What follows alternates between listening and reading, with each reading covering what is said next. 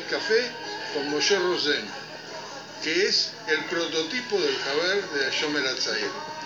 Digamos, lo más cercano a la Shleimut, a la perfección de lo que tiene que ser un Haber de la Shomer Atzair.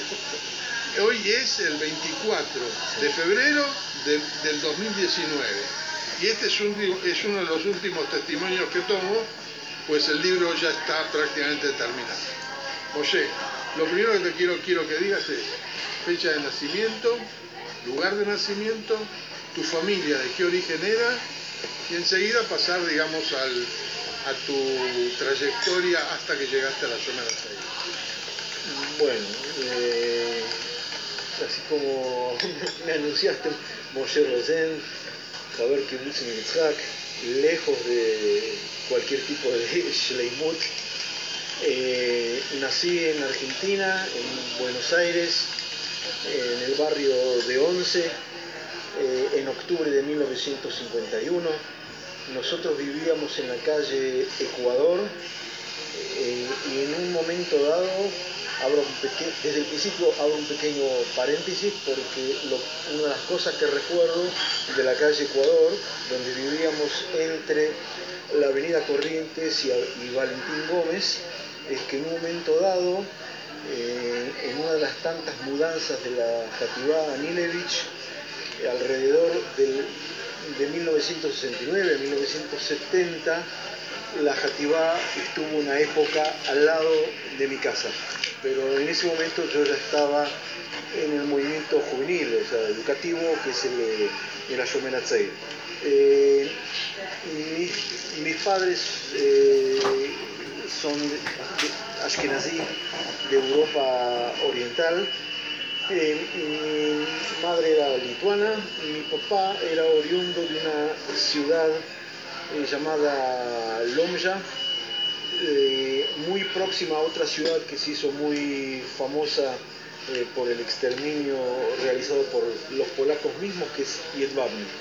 Mi padre perdió toda su familia en la en la Shoah, eh, y es por eso que yo llevo el, nombre eh, de, su hermano asesinado en, la Shoah, o sea, Moshe Mordejai. Eh, bien, en 1969 hubo, entre otras cosas, pasaron muchas cosas, pero una de las cosas que, a mí me marcó fue eh, eh, de judíos, de unos judíos en Irak. Creo que era aproximadamente en esta época de febrero, marzo del año 1969, eh, acusados de espionaje.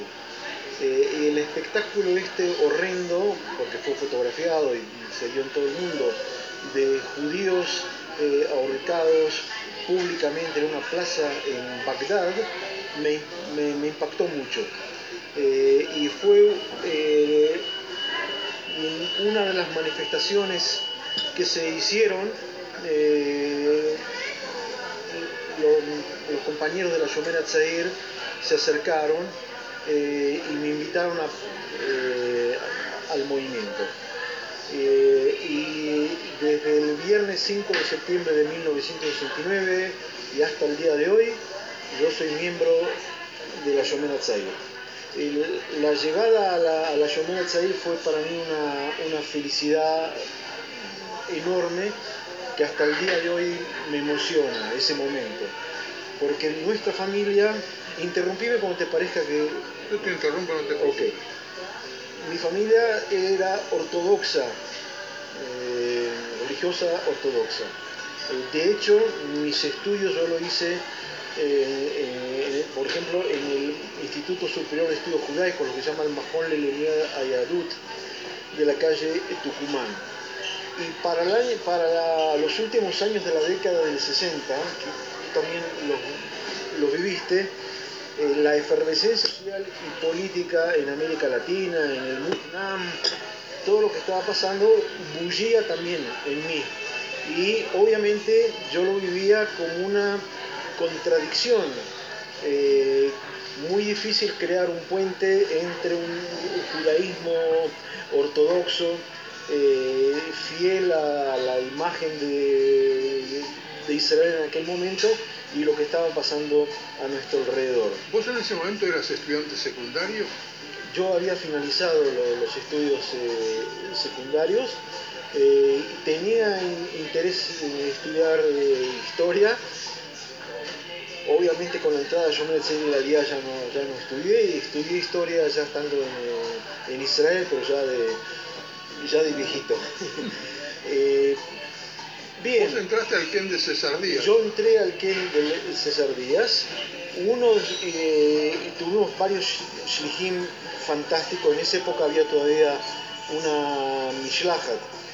Eh, entre paréntesis, cuando yo fui sheliach eh, hace 10 años, eh, desde 2007 al 2009 en Argentina, ya fui solo.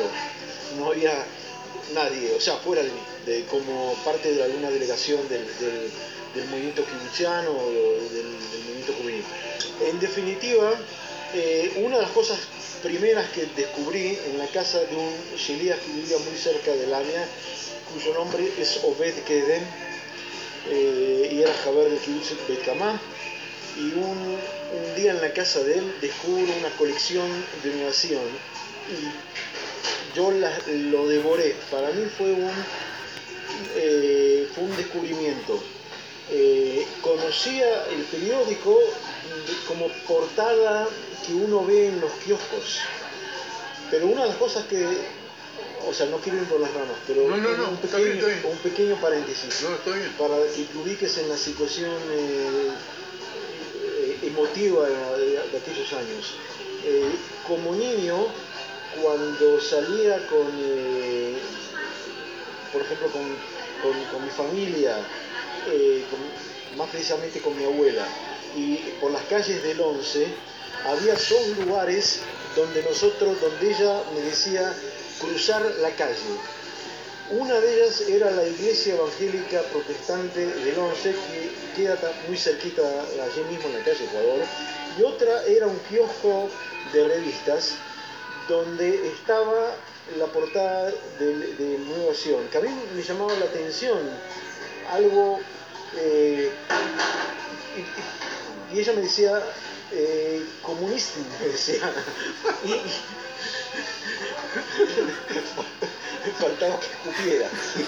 Eh, y esa es la imagen que tengo. De modo que el leer el periódico, que hablaba en términos judíos, pero con un lenguaje progresista y crítico de lo que estaba pasando en China, en Cuba, en, en la URSS, en Israel, en el Medio Oriente, en América Latina, para mí fue un, un, eh, un descubrimiento. Y me integré a la Shomer Atzair, pero en realidad el, el anzuelo fue el periódico.